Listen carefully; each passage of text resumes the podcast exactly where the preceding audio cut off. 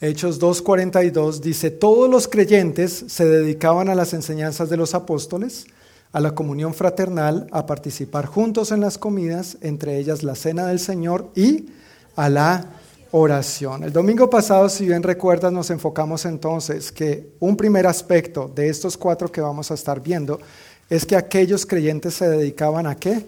A la enseñanza de los apóstoles. Y básicamente, en resumen, ¿cuál era la enseñanza de los apóstoles? La enseñanza que ellos habían recibido del Señor Jesús. ¿Y a qué apuntaba esa enseñanza de Jesús? Arrepiéntanse y crean las buenas nuevas. Es un llamado al arrepentimiento, no juicio, no condenación, pero hay que llamar el pecado por lo que es pecado. Y hay que arrepentirse. Pero la buena noticia es que Cristo pagó por ti y por mí. No podemos solamente enfocar en uno ni enfocar en el otro. El mensaje del Evangelio es completo. Arrepentimiento y creer la buena noticia. Hoy vamos a estar hablando del segundo aspecto al que esta comunidad de creyentes se dedicaba y al que yo personalmente creo que nosotros también debemos seguir dedicándonos. Mientras avanzamos por estas enseñanzas acerca de ser para entonces hacer es nuestra oración, la oración del equipo pastoral y la intención de nuestro corazón, que nosotros crezcamos más y más en lo que Dios quiere que seamos, en lo que Dios quiere que qué, que seamos para que entonces hagamos lo que Dios quiere que hagamos. Primero somos, luego hacemos. Este segundo aspecto que vamos a estar viendo hoy es que aquellos creyentes se dedicaban a la comunión fraternal. Todavía no, por favor, Dani.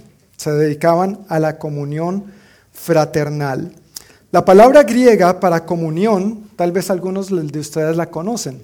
¿Alguien conoce la palabra en griego para comunión?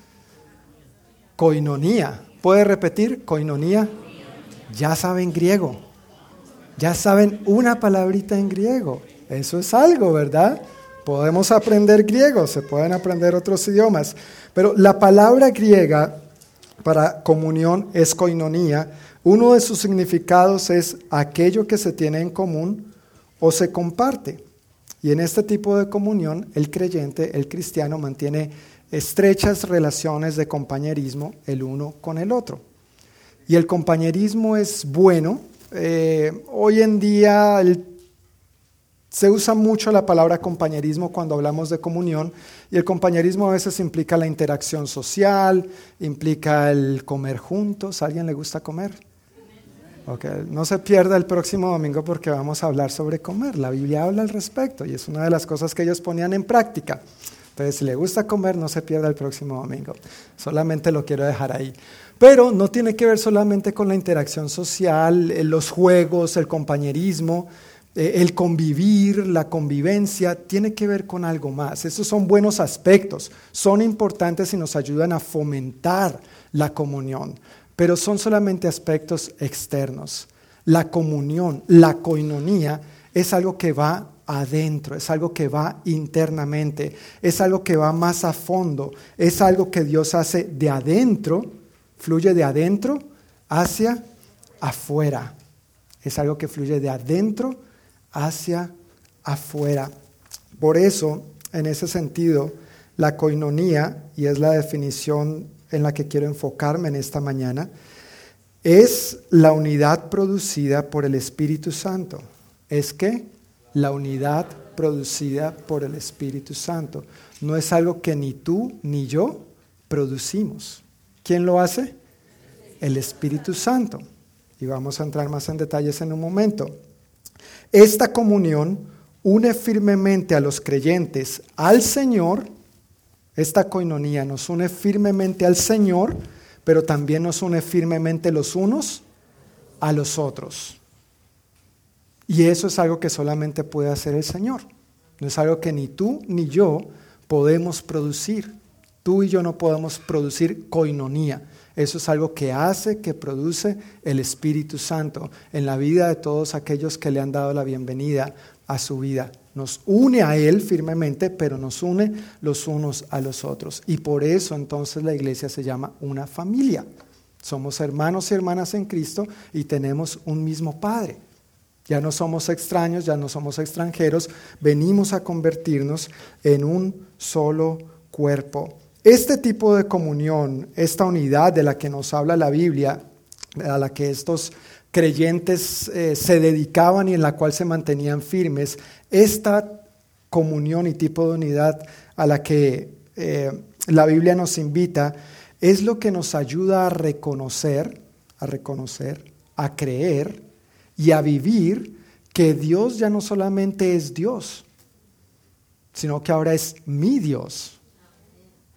Y en cuanto a la iglesia, los creyentes, ya no es la iglesia, ahora es mi iglesia.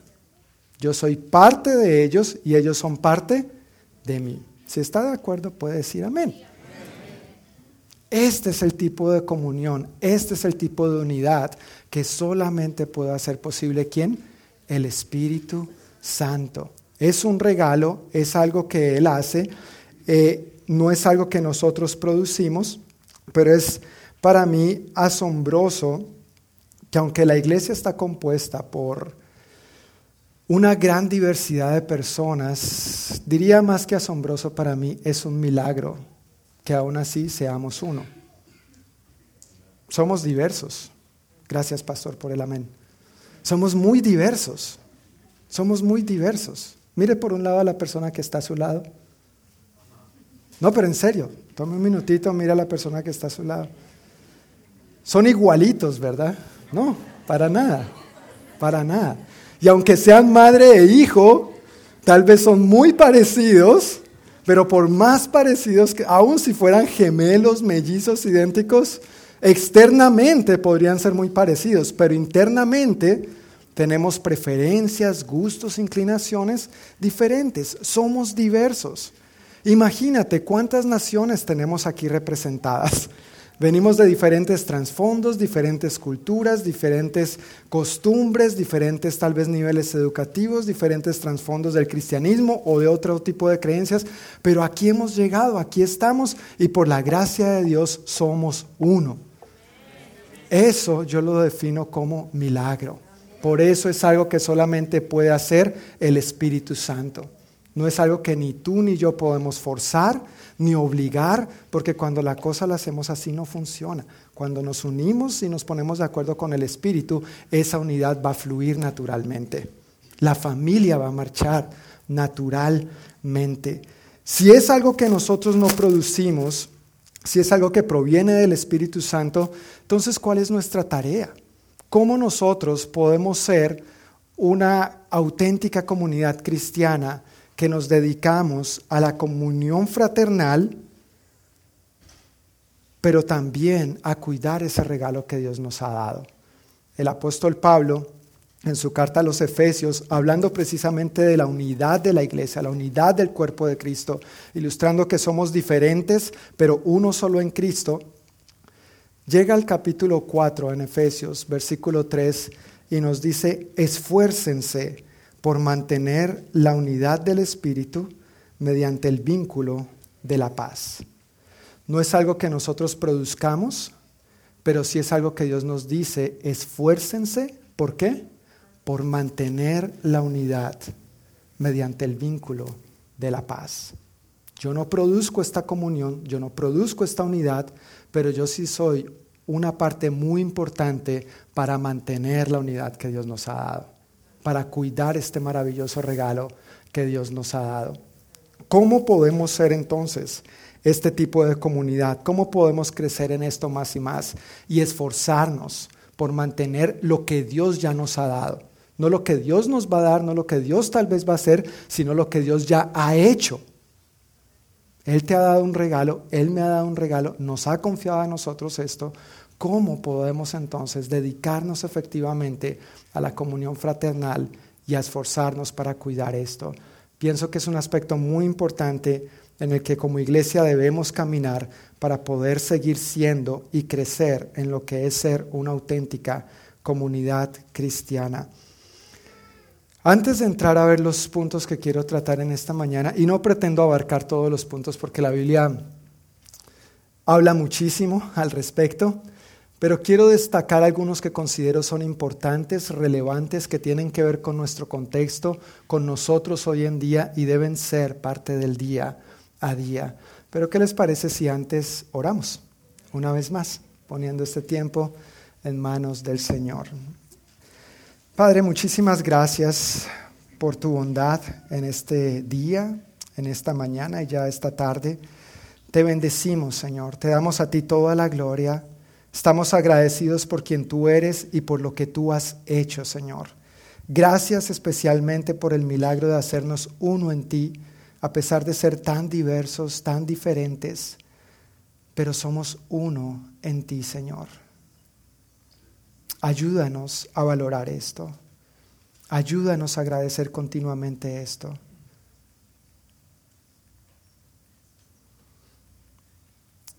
Yo te pido que tomes unos instantes en silencio delante de Dios y de tu propio corazón expresale tu gratitud, porque Él es tu Dios, por tu iglesia, por la familia que Él te ha dado. Y también quiero que le expreses por qué has venido esta mañana, qué necesitas, qué quieres escuchar de Él.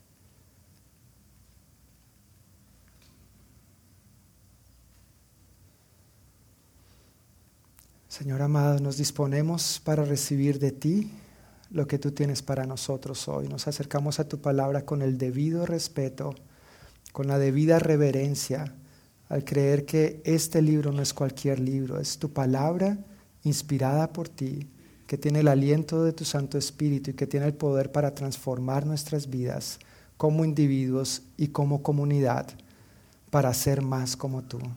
En el nombre de Jesús. Amén. Un primer aspecto que quisiera tratar en esta mañana acerca de cómo ser una comunidad que nos dedicamos a la comunión fraternal y nos esforzamos por cuidar la unidad.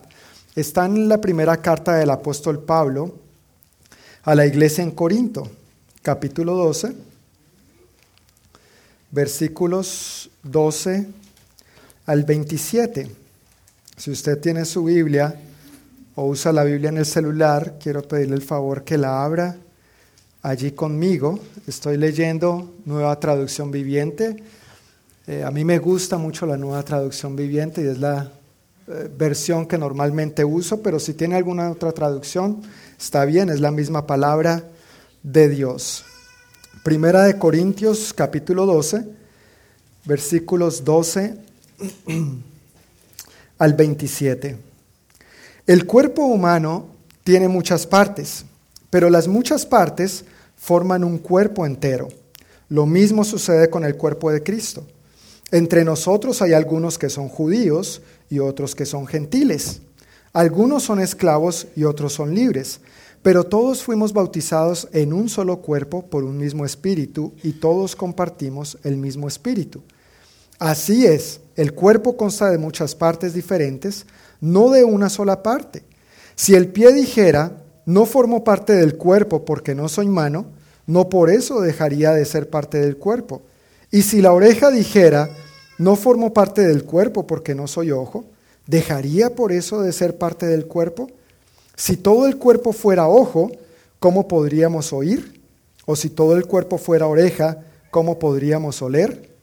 Aunque hay algunas circunstancias bajo las cuales no quisiéramos oler, ¿verdad? Pero bueno. Versículo 18. Pero nuestro cuerpo tiene muchas partes y Dios ha puesto cada parte justo donde Él quiere. Qué extraño sería el cuerpo si tuviera solo una parte. Si el cuerpo fuera solo una parte, no sería un cuerpo. El cuerpo, por definición, está compuesto por diferentes, diversos miembros. Versículo 20. Efectivamente, hay muchas partes, pero un solo cuerpo. El ojo nunca puede decirle a la mano, no te necesito. La cabeza tampoco puede decirle al pie, no te necesito. De hecho, algunas partes del cuerpo que parecen las más débiles y menos importantes, en realidad son las más necesarias. Y las partes que consideramos menos honorables son las que vestimos con más esmero. Así que protegemos con mucho cuidado esas partes que no deberían verse mientras que las partes más honorables no precisan esa atención especial. Por eso Dios ha formado el cuerpo de tal manera que se les dé más honor y cuidado a esas partes que tienen menos dignidad. Versículo 25, 26 y 27 es la parte clave de este pasaje. Esto hace que haya armonía entre los miembros a fin de que los miembros se preocupen los unos por los otros. Si una parte sufre, las demás partes sufren con ella. Y si a una parte se le da honra, todas las partes se alegran. Todos ustedes en conjunto son el cuerpo de Cristo. Todos ustedes en conjunto, no como individuo, en conjunto, son el cuerpo de Cristo y cada uno de ustedes es parte de ese cuerpo. Amén. La Biblia afirma que nosotros somos uno solo. Y para que quede bien claro, para dejarlo bien claro, el apóstol Pablo usa un excelente ejemplo, el cuerpo humano. El cuerpo humano consta de diversos miembros puestos en su lugar, cada uno donde corresponde, y cada una de esas partecitas de tu cuerpito lindo tiene una función muy especial y muy particular. ¿Cuál es la función del ojo? Ver. Qué bueno que el ojo no tiene que oler. No intente oler con el ojo porque no va a funcionar. Créame, no va a funcionar. El ojo es para ver. ¿Qué usamos para oler? La nariz, el sentido del olfato y todo eso, por supuesto, va conectado al cerebro. Todos nuestros miembros, todas estas diferentes partes están enlazadas la una con la otra de tal manera que nuestro cuerpo funcione bien. Nosotros como miembro del cuerpo de Cristo, dice la Biblia que estamos enlazados con la cabeza. ¿Y quién es la cabeza? Cristo. Para dónde va la cabeza, ¿a dónde debe el cuerpo? En la misma dirección. Uno no puede ir en una dirección contraria a donde va la cabeza. Tampoco se lo recomiendo. No va a funcionar, no va a terminar bien. Por favor, no lo intente. Eso puede ser peligroso. ¿Sí? Para donde va la cabeza, para allá también va el cuerpo. Como iglesia y como cuerpo queremos ir en dirección de donde va nuestra cabeza, Cristo. No queremos ir en sentidos opuestos, en direcciones contrarias. Armonía, dice el versículo 25, esto hace que haya armonía entre los miembros. Una primera manera en cómo nosotros podemos ser una comunidad cristiana que se dedica a la comunión y se esfuerza por mantener esa unidad es viviendo en armonía. La definición de armonía es la unión y combinación de sonidos simultáneos y diferentes pero acordes unión y combinación de sonidos simultáneos y diferentes, pero acordes. Tú y yo somos diferentes. Cada uno podemos producir un sonido único. Si cada uno pretendemos hacer música por nuestra cuenta, eso no va a resultar, eso no va a funcionar. Pero cuando nos unimos, no solamente se trata de hacer ruido, se trata de que haya armonía le he pedido el favor a Liz que nos haga algo en el piano, que toque la tecla Do, la tecla Re, Mi, Fa, Sol, La, Si, Do. Hasta ahí, hasta ahí, ya no alcanzo más, gracias.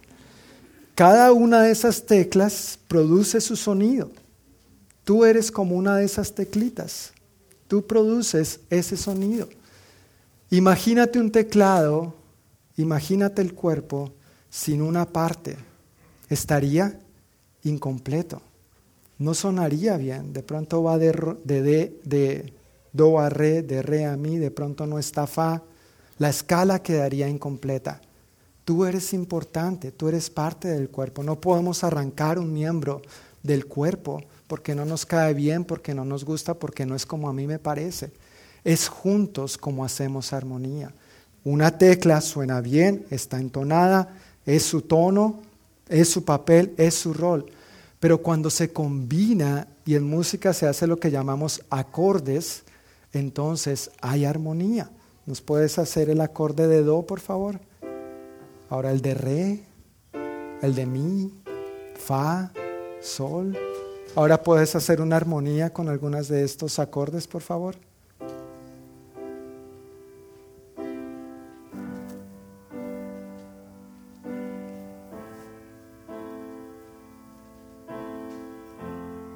Muchas gracias, Liz. Un aplauso para la pianista.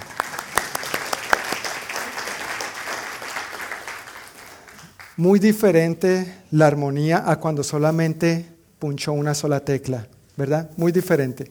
Si lograste entender, escuchar la diferencia? Yo sé que algunos no tienen muy buen oído musical, pero hay una diferencia. Créeme, créeme, hay una diferencia entre punchar una sola tecla y hacer los acordes como se conforman correspondientemente. De eso se trata. De eso es lo que somos. Tú puedes hacer tu do por tu cuenta, pero créeme, hacer el acorde va a sonar completo va a ser armonioso y va a ser mucho mejor para ti y para los demás. Cuando hay este tipo de armonía, según el versículo 25 y 26 del pasaje que acabamos de leer, suceden dos cosas muy importantes para nosotros como iglesia. Uno es que no hay divisiones y otro es que no hay indiferencia. En la nueva versión internacional, el versículo 25, en lugar de armonía, dice que Dios hace esto así a fin de que no haya división en el cuerpo. ¿Qué pasaría si tu cuerpo estuviera dividido? ¿Qué pasaría?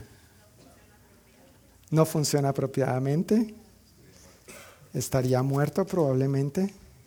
¿Sabes qué significaría? Que has perdido un miembro de tu cuerpo. Si tu cuerpo estuviera dividido, significa que has perdido una parte de tu cuerpo o en un caso más extremo, como dijo Pastor Ricardo, estarías muerto. Eso es lo que no queremos que pase con la iglesia, porque somos uno. Debemos cuidarnos, estamos para cuidarnos los unos a los otros, no para desmembrarnos, no para separarnos, no para dividirnos. Cuando hay este tipo de armonía, cuando vivimos este tipo de armonía, entonces en la iglesia del Señor no hay división. Y uno diría, pero ¿y es necesario hablar de esto en la iglesia? Sí, porque lamentablemente en las iglesias a veces hay muchas divisiones y no podemos pretender tapar el sol con un dedo y ser tan ingenuos y decir, todo está bien, color de rosa, aquí no pasa nada. No, si esto se presenta tenemos que saberlo tratar. Dios no quiere que su iglesia se divida, Dios quiere que su iglesia se multiplique. Es triste cuando hay noticias de que iglesias se dividen y piensan que están haciendo más iglesia, ¿no? Que la iglesia está creciendo, ¿no? Cuando una iglesia se divide no hay crecimiento, hay división, resta, quita, en lugar de sumar, aumentar. El plan de Dios es multiplicar, multiplicar. No hay un crecimiento sano en la iglesia cuando en la iglesia hay división. Lo segundo que dice este versículo es que no hay indiferencia. Si me permites leer nuevamente la segunda parte del versículo 25 y el 26, dice que Dios hace todo esto a fin de que los miembros se preocupen los unos por los otros. Si una parte sufre, las demás partes sufren con ella. Y si una parte se le da honra, todas las partes se alegran. Esto es a lo que la Biblia nos invita, a identificarnos con el dolor del otro o con la alegría del otro. Si tú estás pasando por un dolor, Dios me dice, identifícate con ese dolor. Tal vez yo no haya vivido lo mismo, pero lo mínimo que puedo hacer es acompañarte en oración, tratar de entender tu dolor, ponerme en tus zapatos. Y si tú estás alegre, invítame a la fiesta. Yo quiero celebrar contigo, que tus victorias sean mis victorias también. Y por eso es importante fomentar y cultivar la relación y la comunicación. Porque si hay algo que no practicamos aquí, mi hermano, es la adivinación. Gloria a Dios. Aquí no practicamos la adivinación. Si usted está pasando por un dolor, déjenos saber. Porque por más discernimiento que tengamos los pastores, no vamos a adivinar. Déjenos saber. Una llamadita, un mensaje de texto. Si tiene una victoria, también déjenos saber. A veces uno sigue orando y doblando rodilla y ayunando. Seis meses después, ¿y qué pasó al fin con el asunto? Ah, no, eso se resolvió al otro día, pastor. Gracias, bueno, ya lo voy a tachar de mi lista de oración, ¿no? Es bueno alegrarnos, es bueno saber nuestras necesidades. ¿Alguna vez has estado muy, muy, muy consciente de tu dedo pequeñito del pie? En este momento estabas consciente de tu dedo pequeño. Ahora en este momento estás pensando en eso, pero antes de eso no. El domingo pasado, antes de venir a la reunión de la iglesia, estaba yo descalzo en mi casa, sin zapatos, sin medias, y de repente me rocé con el zapato de mi hija. Ese dedito yo ni lo tenía en cuenta para nada, pero inmediatamente me mandé la mano a mi pie, me acosté en la cama, Sí, como buen hombre, ¿no? Uno hace un escándalo con ciertas cosas. Ya saben por qué los hombres no somos los que damos a luz. Si fueran nosotros, si fuéramos nosotros, existiría más eh, mortalidad. Los índices de mortalidad en el alumbramiento serían mayores. Pero como buen hombre muy escandaloso, me tiré a la cama, ay, mi dedito, mi dedito, mi dedito, sí. Todo mi cuerpo recibió la señal del dolor de ese dedito. A veces no estamos muy conscientes entre el uno y el otro. Pero si tú eres uno de esos deditos y te das un porrazo, los demás queremos sentirlo contigo. Eso es la familia en Cristo. Amén. Una segunda manera, como nosotros podemos ser una comunidad cristiana que se dedica a la comunión y se esfuerza por mantenerla, es haciendo lo que nos dice Gálatas 5, 13 al 15. Gálatas capítulo 5, versículos 13 al 15 dice, pues ustedes, mis hermanos, han sido llamados a vivir en libertad, pero no usen esa libertad para satisfacer los deseos de la naturaleza pecaminosa. Al contrario, usen la libertad para servirse unos a otros por amor. Pues toda la ley puede resumirse en un solo mandato ama a tu prójimo como a ti mismo. Pero si están siempre mordiéndose y devorándose unos a otros, tengan cuidado, corren peligro de destruirse unos a otros. Una segunda manera de cómo dedicarnos a la comunión fraternal y cuidar, mantener la unidad que Dios nos ha dado, es sirviéndonos unos a otros por amor sirviéndonos unos a otros por amor. El libro de Gálatas es un libro interesante, es una región, no es solamente una ciudad, no es un pueblo, es una región, Galacia, y habían varias iglesitas en esta región y ellos habían empezado bien de la mano del Señor, habían empezado en el Espíritu y luego habían intentado volver a la ley y los mandamientos y lo que hay que hacer y el legalismo y las normas. Y en medio de todo esto también surgió los descontentos de los unos con los otros. A tal punto que el apóstol Pablo les dice, oiga, si siguen tratándose así, si están mordiéndose y devorándose unos a otros, terrible, ¿no? Pero si no nos cuidamos, en la iglesia podemos llegar a este punto donde de pronto estemos tratando es devorarnos los unos a los otros en lugar de cuidarnos los unos a los otros. ¿Cuál es una buena manera de cuidarnos? Sirviéndonos unos a otros. Y al hacerlo, hacerlo motivados por qué? Por el amor el amor genuino, el amor puro, el amor desinteresado que viene única y exclusivamente de Dios. Nuestro mayor ejemplo de lo que es servir es quién? Cristo, nuestro Señor y Salvador, Jesús. Por amor, Él no solamente nos sirvió, por amor Él no solamente hizo y sigue haciendo cosas por ti y por mí o en favor nuestro. Por amor Él no solamente nos bendice, sino que por amor Él se dio a sí mismo. Él dio lo mejor, se dio a sí mismo. Por amor yo creo que nosotros podemos hacer lo mismo en favor de los demás. No se trata solamente de hacer cosas, se trata de darnos a nosotros mismos. En cuanto al servicio no se trata de lo que hacemos o no hacemos.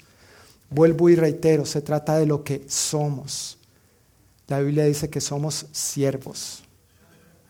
No es lo que haces o lo que no haces. Eso es importante. Pero si tú y yo nos vemos como, como Dios nos ve, como siervos de Él, llamados a servirnos los unos a los otros, ¿qué vamos a hacer? Servirnos. Vamos a servirnos y esa motivación para servirnos tiene que ser el amor. Si tú todavía, si tú llevas un tiempo siendo parte de esta familia y tú todavía no estás sirviendo a tu familia en alguna área, tal vez ya es tiempo de considerar en qué puedes servir a tu familia. ¿Te estará llamando Dios a servir en alguna área? ¿De alguna manera especial? ¿Cuáles son tus dones? ¿Cuáles son las gracias con que Dios te ha bendecido? ¿Cuáles son los dones? ¿Cuáles son los talentos? ¿Qué podrías hacer para servir a tu familia? ¿De qué maneras creativas y útiles puedes contribuir a cuidarnos los unos a los otros, a la vez que fomentas la comunión fraternal a través de un servicio genuino y desinteresado, motivado por el amor? ¿Qué quisiera Dios que hicieras? No tienes que ser un pastor o ir al instituto bíblico para servir. Hay maneras muy prácticas Puedes acercarte a cualquiera de los coordinadores, a cualquiera de los pastores. Si no sabes quiénes son los coordinadores, coordinadores, pueden levantar su mano, por favor. Un momento, déjenla en alto. Gracias. Déjenla en alto todavía. Más alto, Raquel, no veo la tuya, gracias. Todos estos son el equipo de coordinadores. Acércate a uno de ellos. A mí me gustaría servir como mujer ¿Dónde tengo que estudiar? No, no tiene que estudiar, hermano. Simplemente venga, prepárese. Vamos a caminar juntos en el proceso. Quisiera servir en la alabanza, habla con Enrique. Quisiera servir en la intercesión, hable con el hermano Hugo, con David y Ana Gladys para los grupos de vida. Y esas no son las únicas áreas en las que puede servir. Con la comida, por favor, con Jaime y Oralia. Hay muchas otras áreas y eso no lo abarca todo. Las necesidades son diversas. Las necesidades siempre van a ser vastas. Quizá tú has visto necesidades que nosotros no hemos visto. Y tu opinión, tus sugerencias, tus observaciones son muy importantes y válidas también. Ahora, también quiero recalcar, al momento de hacer sugerencias, opiniones, dar ideas para llevar a cabo en el ministerio o en el servicio, esas sugerencias son bien recibidas y bien acompañadas cuando vienen acompañadas por tu disposición para llevarlo a cabo también. Amén. Gracias por esa gloria a Dios. Porque a veces es muy sencillo acercarnos, pastor, yo he visto esta necesidad, hermano. Mira, yo creo que deberíamos hacer esto, lo otro, y sería genial. Ahí te dejo la idea. Buena suerte. Eso es sencillo. Pero permíteme decirte, si tú ves una necesidad, y tienes eso ahí en tu corazón quemando y deberíamos hacer, deberíamos hacer, deberíamos hacer, es porque seguramente tú eres la respuesta de Dios a esa necesidad. Si nadie más la está viendo y tú la ves, créeme, seguramente tú eres la necesidad, la, la respuesta a esa necesidad. Debemos dar ideas, dar sugerencias, pero también estar dispuestos a hacer la respuesta para suplir esa necesidad necesidad. Tenemos que aprender a ser más como el profeta Isaías. ¿Recuerdan el profeta Isaías capítulo 6, versículo 8? Bueno, ese pasaje me encanta y no voy a entrar en detalles. Pero básicamente él al escuchar el llamado de Dios y al ver la necesidad, él dijo, heme aquí, envíame a mí. Y a veces en cuanto al servicio e ideas se trata, somos un poco más vivos que Isaías. Heme aquí, envíalo a él. Yo sé que Él, Él es la respuesta, Él puede hacerlo. Y normalmente ese Él recae sobre el pastor. No, gracias por no poner más carga sobre el pastor o el equipo pastoral. Tú eres una parte muy importante, tienes dones, eres miembro del cuerpo, confiamos en que Dios puede usarte igualmente a ti, tú eres muy capaz. Tienes a Cristo, el Espíritu Santo, amén. Y el trabajo de la obra es del cuerpo, no solamente de algunos. Cada miembro tiene su función. Como iglesia, nosotros tenemos algunos valores y quise ponerlos en las notas textualmente. En cuanto al servicio, uno de nuestros valores es la actividad. Y si pueden leerlo conmigo, por favor, en voz alta, a la voz de tres, a la una, a las dos y a las tres. Creemos en hacer actos de servicio y compasión para que nuestra comunidad y el mundo puedan experimentar la bondad de Dios a través, ¿a través de quién? De nosotros, no de Él, no de ella, no del pastor. Cuando nosotros nos sentimos parte de esta familia, entonces hasta nuestro vocabulario cambia. ¿Sabes cómo? Ya no es ¿Y, cómo hacen esto en la iglesia? ¿Y cómo lo hacen? Si no, ¿cómo lo hacemos? ¿Y cómo lo van a hacer? ¿Qué piensan hacer? ¿Cómo van a resolver? No, ¿cómo vamos? A resolver. ¿Cómo vamos a hacer? ¿Cómo vamos a tratar la situación? Por favor, sea parte. Si esta es su iglesia, si este es el lugar al que Dios le ha llamado a ser parte, por favor, sea parte. Sea parte. Amén. Una tercera manera en que podemos fomentar una auténtica, el ser una auténtica comunidad cristiana y cuidar la unidad que Dios nos ha dado, está en Santiago, capítulo 2. Santiago 2, versículos 1 al 4, y de ahí me voy a brincar al versículo 9. Santiago 2, 1 al 4 dice, mis amados hermanos, ¿cómo pueden afirmar que tienen fe en nuestro glorioso Señor Jesucristo si favorecen más a algunas personas que a otras? Por ejemplo, supongamos que alguien llega a su reunión vestido con ropa elegante y joyas costosas, y al mismo tiempo entra una persona pobre y con ropa sucia. Si ustedes le dan un trato preferencial a la persona rica y le dan un buen asiento, pero al pobre le dicen, Tú puedes quedarte de pie allá o bien sentarte en el piso. ¿Acaso esta discriminación no muestra que sus juicios son guiados por malas intenciones? Versículo 9. Pero si favorecen más a algunas personas que a otras, cometen pecado, son culpables de violar la ley. Una manera en que debemos cuidarnos y fomentar una auténtica comunidad cristiana es no discriminando. No discriminando. La discriminación es algo muy común en este mundo. ¿Te has sentido discriminado alguna vez? Por nacionalidad, raza, género, si eres hombre o mujer, preferencias personales, idioma, trabajo, ocupación, profesión, cosas materiales, tu apariencia ropa o tu apariencia física. Eso es algo que se vive en este mundo muy fuerte y pesa mucho. Y tristemente es algo que a veces contamina a la iglesia también. No solamente ahora, mira, en aquel entonces. Por algo Santiago está tocando ese tema. No era porque, ay, si de pronto llega a pasar. No, es porque pasaba pasaba en la sociedad de aquel entonces, contaminaba a la iglesia esto y tristemente sigue contaminando a la iglesia hoy en día. Pero nosotros no debemos discriminar. Dios no tiene favoritismos, Dios no tiene favoritos. Tú eres hijo de Dios al igual que todos los demás. Tú no tienes más ni menos derechos que los demás. Gracias a Dios todos tenemos los mismos derechos. Favorecer, o en la Reina Valera tal vez algunos están más familiarizados con el término acepción de personas. ¿Has escuchado esto más comúnmente? Eso es aquí como es traducido favorecer. Se refiere a hacer distinción entre las personas basadas en el rango o influencia, mostrando preferencia por los ricos y poderosos.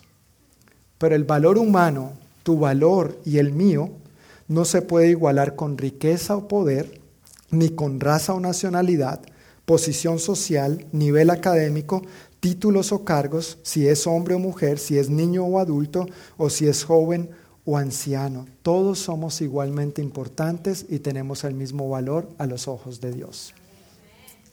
Amén. Yo espero que usted esté convencido de esto, porque eso es muy importante. Como tú te veas a ti mismo, es como tú vas a tratar a los demás también. Mira, si tú te sientes discriminado, es probable que así tú trates a los demás también. Tal vez no intencionalmente, tal vez no intencionalmente, pero va a ser un mecanismo de defensa automático con el que vas a tratar de entablar relaciones con otros y esas relaciones de esa manera no van a ser fructíferas, no van a ser saludables, van a ser relaciones contaminadas y basados en un sistema de valor de apariencias y externo. Este vale y este no. Esta persona de esta nacionalidad o de X raza vale, este no. Si trabaja en esto, si tiene este tipo de posesiones, vale o no vale. Si habla X idioma o no idioma, vale o no vale. Y a veces nosotros nos vemos enfrentados a esas mismas situaciones aquí nosotros como iglesia del Señor, como cuerpo de Cristo.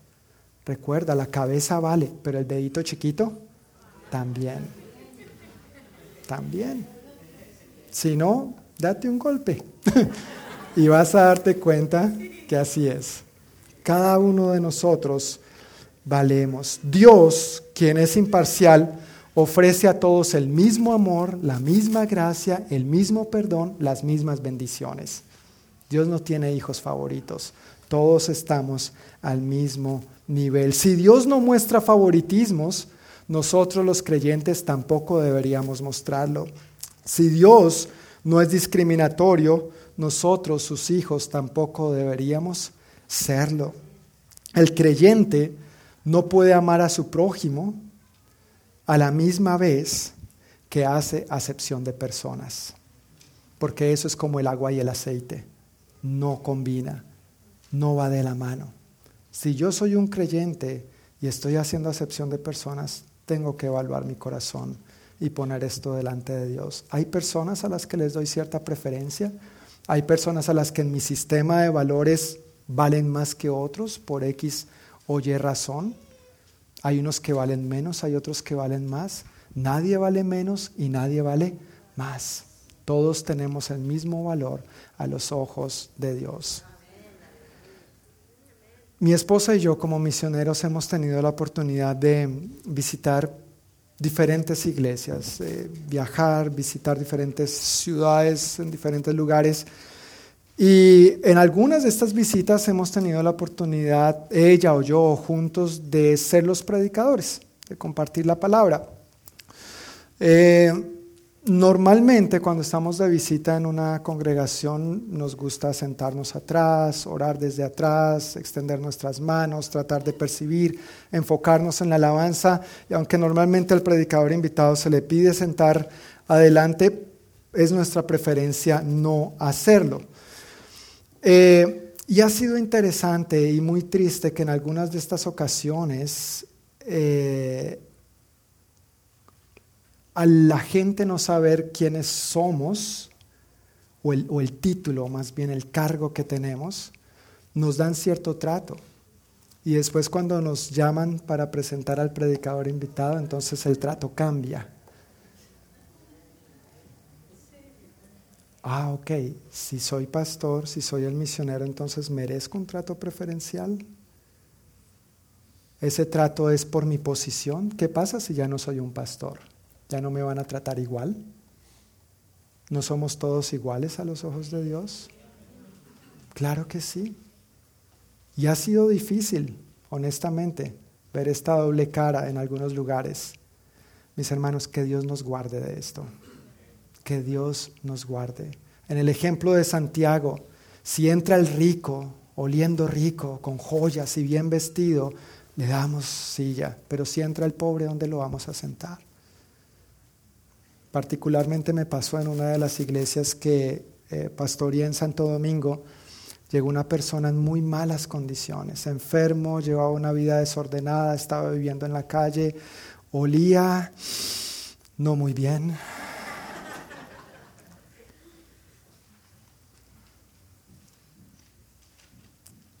Y esta persona llega, su olor es notorio,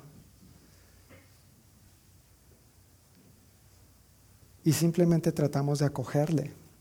¿Fue incómodo para los demás? Claro que sí, pero no queríamos hacer acepción de personas. Todos merecemos el mismo trato. En una ocasión, mi esposa y yo recibimos una joven para vivir, bueno, vivió en algunas ocasiones con nosotros, pero en una de esas ocasiones eh, una extranjera fue a vivir con nosotros y es una chica que amamos con todo nuestro corazón. Ha sido una hija para nosotros, una joven preciosa, no solo por fuera, pero su corazón para el Señor, dedicada, esforzada, con una gracia y, dispuesta a servir al Señor. Y claro, cuando una persona así te dice, ¿puedo ir a vivir con ustedes por un tiempo? Uno le dice, sí, claro, venga, sí, tengo niñera gratis, gracias, Señor. No, mentiras. Espero que no escuche esto, pero... Pero fue una bendición hasta para nuestros hijos, sobre todo para Sarita. Juan Esteban estaba recién nacido. Pero eh, cantaba o canta, canta lindísimo, toca, danza, baila, es atleta, es bonita, predica, se desenvuelve bien con los niños, con los jóvenes, mejor dicho, hace de todo y todo lo, hace bien. Y eh, en la República Dominicana hay una situación muy tensa entre dominicanos y haitianos por índoles raciales, por índoles del pasado, por índoles de color de piel, por posición socioeconómica, infinidad de cosas. Y eso ha contaminado la iglesia. Y un día yo tuve que hablarle muy claramente a la iglesia, ¿qué pasa si en lugar de recibir esta hermanita bonita, preciosa, americana, porque ella sí sabe, en lugar de ser la americana, fuera una haitiana? Les confronté muy claro y directamente la recibirían igual, la amarían igual, la tratarían igual. Y fue algo que a la iglesia le chocó en un momento y le confrontó.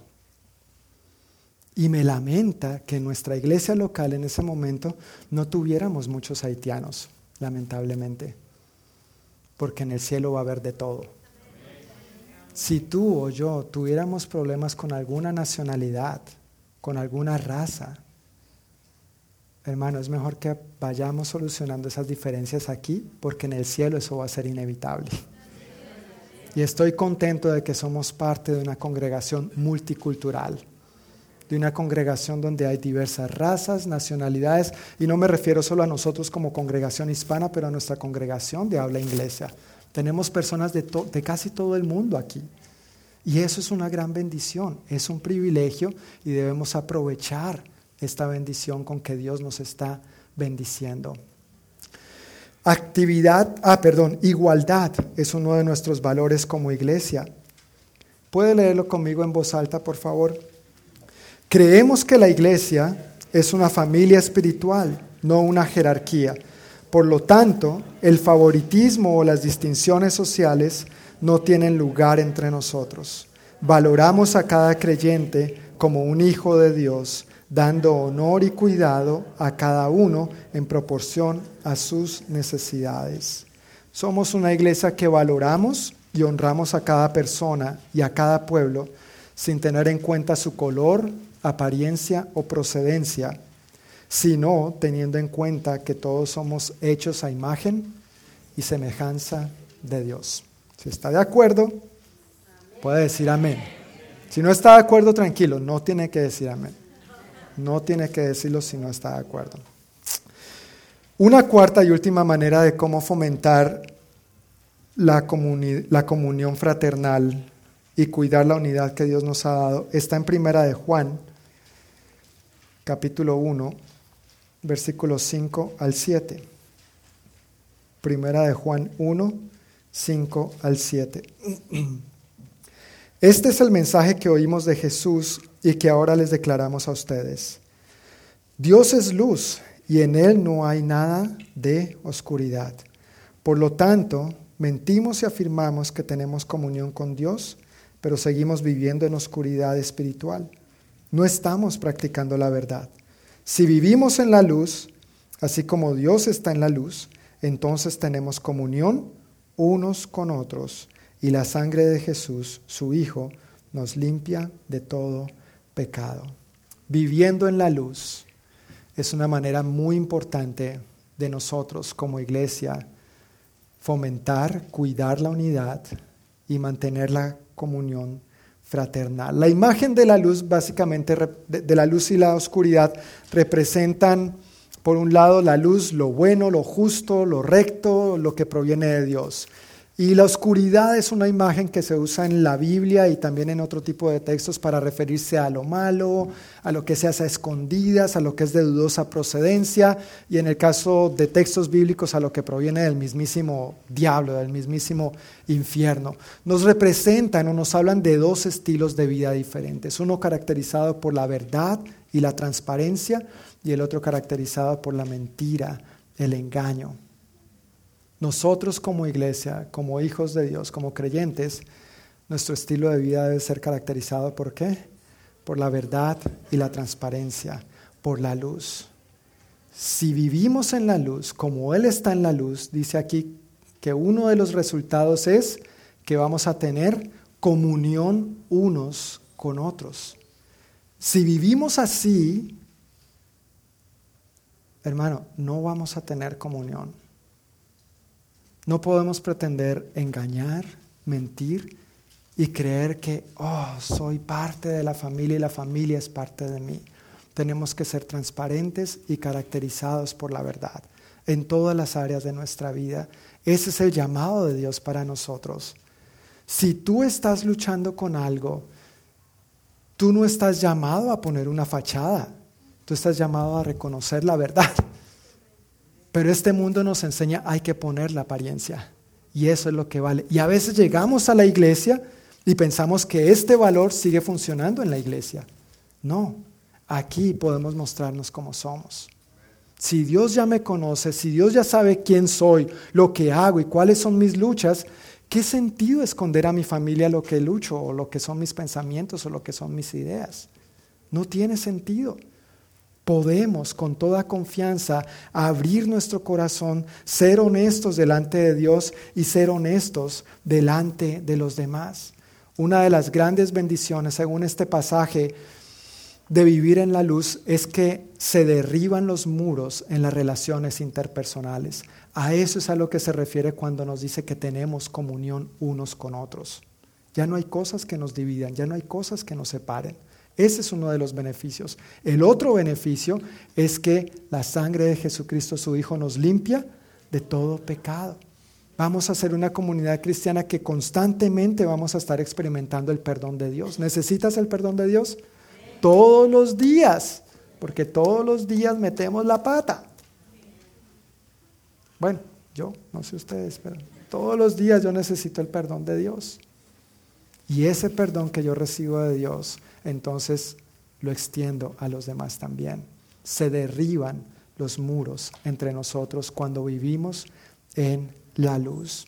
Santidad en la vida de un discípulo no significa perfección, ni vivir en la luz significa una vida libre de pecado, pero sí significa una vida transparente hablando la verdad. Y yo le agradezco por favor, présteme atención de todo corazón. Yo le agradezco que si usted tiene algo que decir de la iglesia o de alguien, usted sea transparente y lo diga a la persona adecuada. No se preste para hablar ni decir cosas que tal vez usted no tiene toda la información ni con la persona menos indicada. No es que es para orar. De eso se disfraza el chisme. El chisme santo. Si usted tiene algo personalmente, si usted tiene algo que decirme a mí, le agradezco que no lo hable con nadie más, sino conmigo. Si yo tengo algo que hablar con usted, tenga la certeza de que yo me voy a acercar a usted. Con toda confianza, con todo respeto, pero le voy a decir mi punto de vista, porque estamos llamados a vivir en la luz, no ocultando, no aparentando, no esto, no lo otro. Así es como nos cuidamos, así es como crecemos, así es como fomentamos la comunidad cristiana. Vivir en la luz es vivir responsable y transparentemente delante de Dios, pero delante de los demás también. Unidad. ¿Podemos leer este valor, por favor, juntos? A la una, a las dos y a las tres. Queremos la unción que viene cuando los creyentes se aman y trabajan juntos en armonía.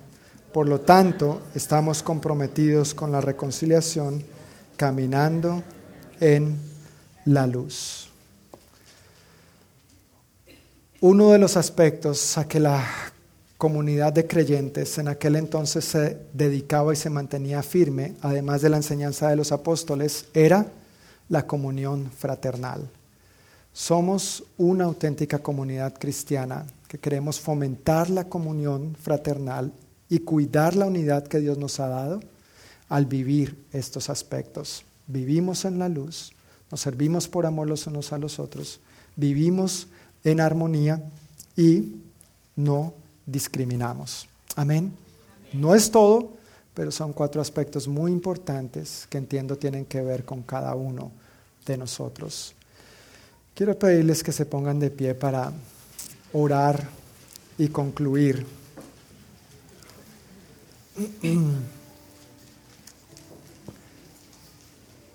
Mientras oramos, quisiera dejarte con la pregunta siguiente para reflexionar. ¿De qué manera me está llamando Dios a esforzarme para cuidar y mejorar la unidad de mi iglesia? ¿De qué manera me está llamando Dios a esforzarme para cuidar y mejorar la unidad de mi iglesia? Señor, muchísimas gracias por lo que tú ya has hecho. Tú nos has hecho uno en ti. Gracias por la gran diversidad que hay entre nosotros. Gracias, Señor, por las diferentes procedencias, nacionalidades, costumbres, los diferentes trasfondos, los diferentes dones, Señor, con que nosotros podemos contribuir a tu cuerpo, a tu iglesia para bendecirla, para cuidarla, para edificarla y para ensancharla también, Señor. En el nombre de Jesús, Dios, pedimos que tú nos ayudes a esforzarnos lo suficiente para guardar la unidad que tú ya nos has dado en el Espíritu. No es algo que nosotros producimos, es algo que, nosotros ya hemos recibido de ti pero si nos llamas a esforzarnos para cuidar esta unidad, esta comunión que tú nos has dado. Yo te pido, Señor, que como iglesia nos guardes. Nos guardes, Señor, de toda artimaña del enemigo que quiera sembrar entre nosotros división, malos entendidos, confusión, falta de buena comunicación. Guarda nuestros corazones, guarda nuestros pensamientos, Señor Guarda la manera, Señor, en que hablamos a otros, tratamos a otros, en cómo hablamos de ellos cuando nos referimos en tercera persona. Gracias que cada uno de nosotros somos valiosos por igual e importantes para ti. Y este es el mismo trato, Señor, que queremos darnos los unos a los otros. Oro, Señor, pidiéndote que frente a cualquier brote, de división entre nosotros. Nos ayudes a atender esta situación prontamente y a sacar eso de raíz. No queremos dar lugar al diablo, no queremos dar lugar, Señor, a que nuestra carne o nuestras preferencias personales desmembren tu cuerpo, Señor. Queremos cuidar tu iglesia. Sabemos que te hemos costado muy caro. Te costó tu propia vida, te costó tu sangre, Señor. Guárdanos de no maltratar, de no lacerar, de no desmembrar tu cuerpo, nosotros, tu iglesia. Ayúdanos a cuidarnos adecuadamente los unos a los otros, Padre. Que la misma gracia, el mismo amor, el mismo perdón que de ti hemos recibido, estemos dispuestos a extenderlos constantemente los unos a los otros.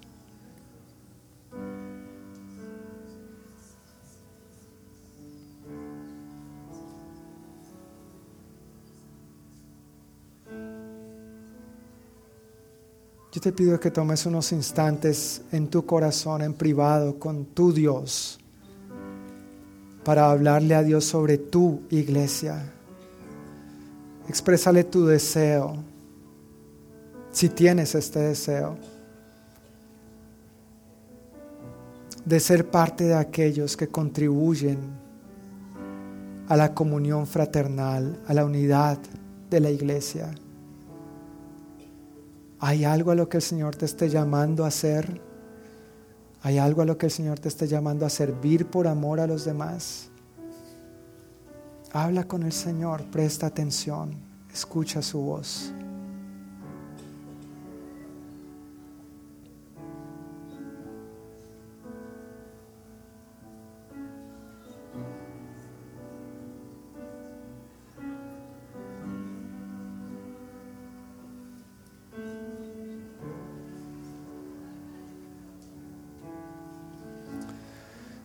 Padre, muchas gracias por afirmar tu verdad. Gracias por afirmar tu verdad con tanta gracia, Señor, con tanto amor. No queremos ignorar los peligros a los que a veces estamos expuestos como iglesia. A veces no todo en la iglesia es color de rosa. Pero gracias que por medio de tu palabra somos exhortados y animados en amor y en verdad. Te bendecimos, Señor. Te damos gracias una vez más y ponemos en tus manos el transcurso de esta semana. Por favor, bendícenos, bendice nuestras familias, nuestros hogares, bendice nuestros trabajos, nuestros estudios, guárdanos de todo mal y peligro. Bendícenos, por favor, Señor, con buena salud. Y que en el transcurso de esta semana, Padre, estemos conscientes de lo que tú hoy nos has hablado. En el nombre de Jesús. Amén.